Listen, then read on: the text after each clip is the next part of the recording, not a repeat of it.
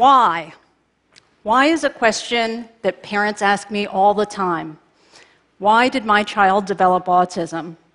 As a pediatrician, as a geneticist, as a researcher, we try and address that question.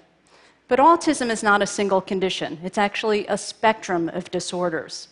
A spectrum that ranges, for instance, from Justin, a 13 year old boy who's not verbal, who can't speak, who communicates by using an iPad to touch pictures to communicate his thoughts and his concerns. A little boy who, when he gets upset, will start rocking, and eventually, when he's disturbed enough, will bang his head to the point that he can actually cut it open and require stitches. That same diagnosis of autism, though, also applies to Gabriel, another 13 year old boy who has quite a different set of challenges. He's actually quite remarkably gifted in mathematics. He can multiply three numbers by three numbers in his head with ease. Yet when it comes to trying to have a conversation, he has great difficulty. He doesn't make eye contact. He has difficulty starting a conversation, feels awkward. And when he gets nervous, he actually shuts down. Yet both of these boys have the same diagnosis of autism spectrum disorder. One of the things that concerns us is whether or not there really is an epidemic of autism. These days, one in 88 children will be diagnosed with autism. And the question is why does this graph look this way? Has that number been increasing dramatically over time? Or is it because we have now started labeling individuals with autism, simply giving them the diagnosis when they were still present there before, yet simply didn't have that label. And in fact, in the late 1980s, the early 1990s, legislation was passed that actually provided individuals with autism with resources, with access to educational materials that would help them. With that increased awareness, more parents, more pediatricians, more educators learn to recognize the features of autism. As a result of that, more individuals were diagnosed and got access to the resources they needed. In addition, we've changed our definition over time. And so, in fact, we've widened the definition of autism, and that accounts for some of the increased prevalence that we see. The next question everyone wonders is what caused autism? And a common misconception is that vaccines cause autism. But let me be very clear vaccines do not cause autism.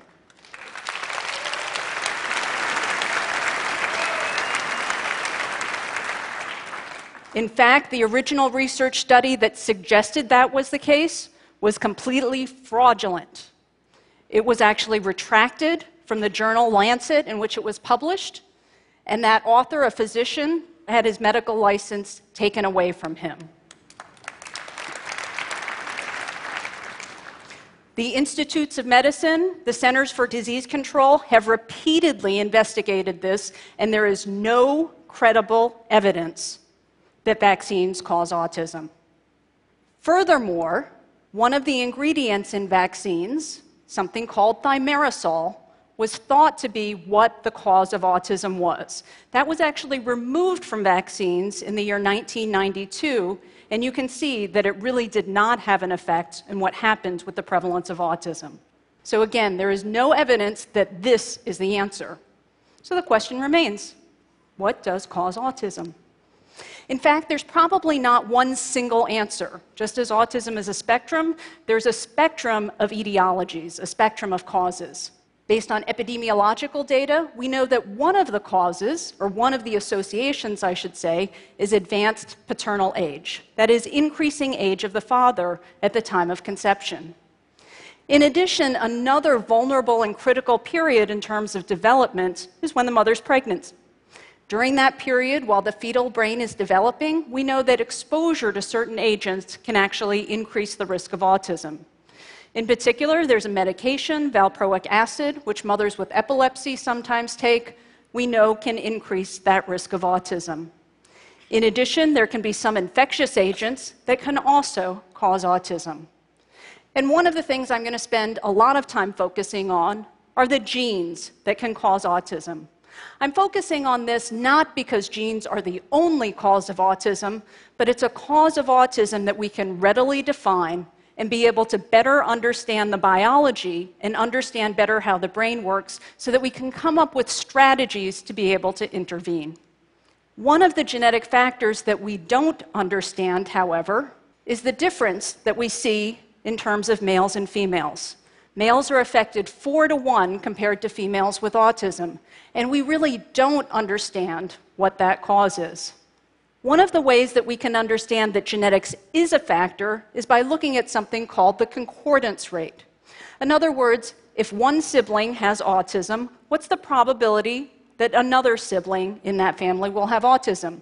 And we can look in particular at three types of siblings identical twins, twins that actually share 100% of their genetic information and shared the same intrauterine environment, versus fraternal twins, twins that actually share 50% of their genetic information versus regular siblings, brothers, sisters, sisters, sisters, also sharing 50% of their genetic information, yet not sharing the same intrauterine environment. And when you look at those concordance ratios, one of the striking things that you will see is that in identical twins, that concordance rate is 77%. Remarkably, though, it's not 100%. It is not that genes account for all of the risk for autism, but yet they account for a lot of that risk because when you look at fraternal twins, that concordance rate is only 31%. On the other hand, there is a difference between those fraternal twins and the siblings, suggesting that there are common exposures for those fraternal twins that may not be shared as commonly with siblings alone. So, this provides some of the data that autism is genetic. Well, how genetic is it?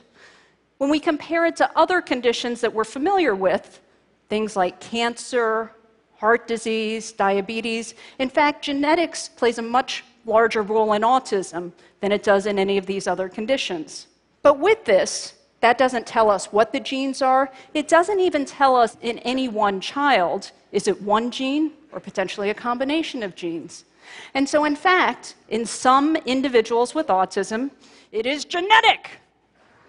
That is, that it is one single, powerful, deterministic gene that causes the autism. However, in other individuals, it's genetic. That is, that it's actually a combination of genes, in part with the developmental process that ultimately determines that risk for autism. We don't know in any one person necessarily which of those two answers it is until we start digging deeper. So the question becomes how can we start to identify what exactly those genes are? And let me pose something that might not be intuitive. In certain individuals, they can have autism for a reason that is genetic, but yet not because of autism running in the family. And the reason is because in certain individuals, they can actually have genetic changes or mutations that are not passed down from the mother or from the father, but actually start brand new in them. Mutations that are present in the egg or the sperm at the time of conception, but have not been passed down generation through generation within the family.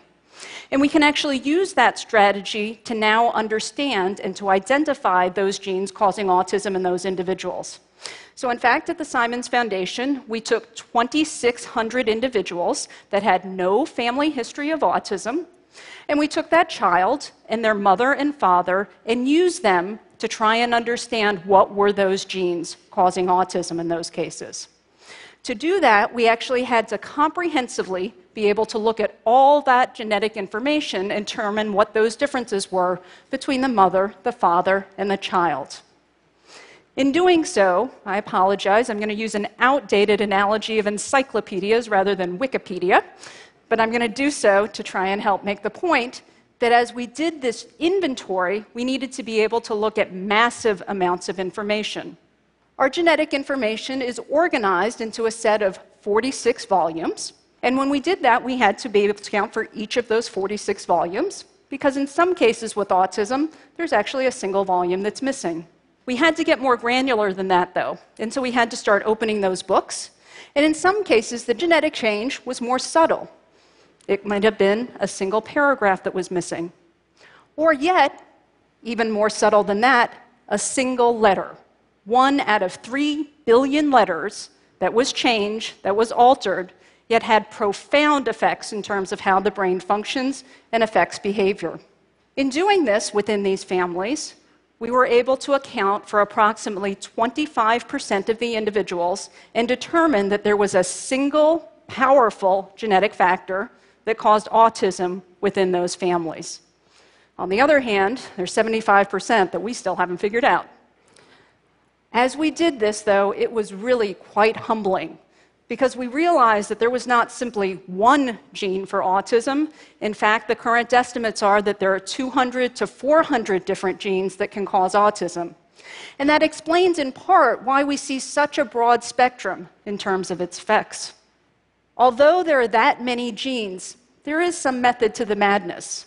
It's not simply random 200, 400 different genes, but in fact, they fit together. They fit together in a pathway, they fit together in a network that's starting to make sense now in terms of how the brain functions we're starting to have a bottom up approach where we're identifying those genes, those proteins, those molecules, understanding how they interact together to make that neuron work, understanding how those neurons interact together to make circuits work, and understand how those circuits work to now control behavior. And understand that both in individuals with autism as well as individuals who have normal cognition.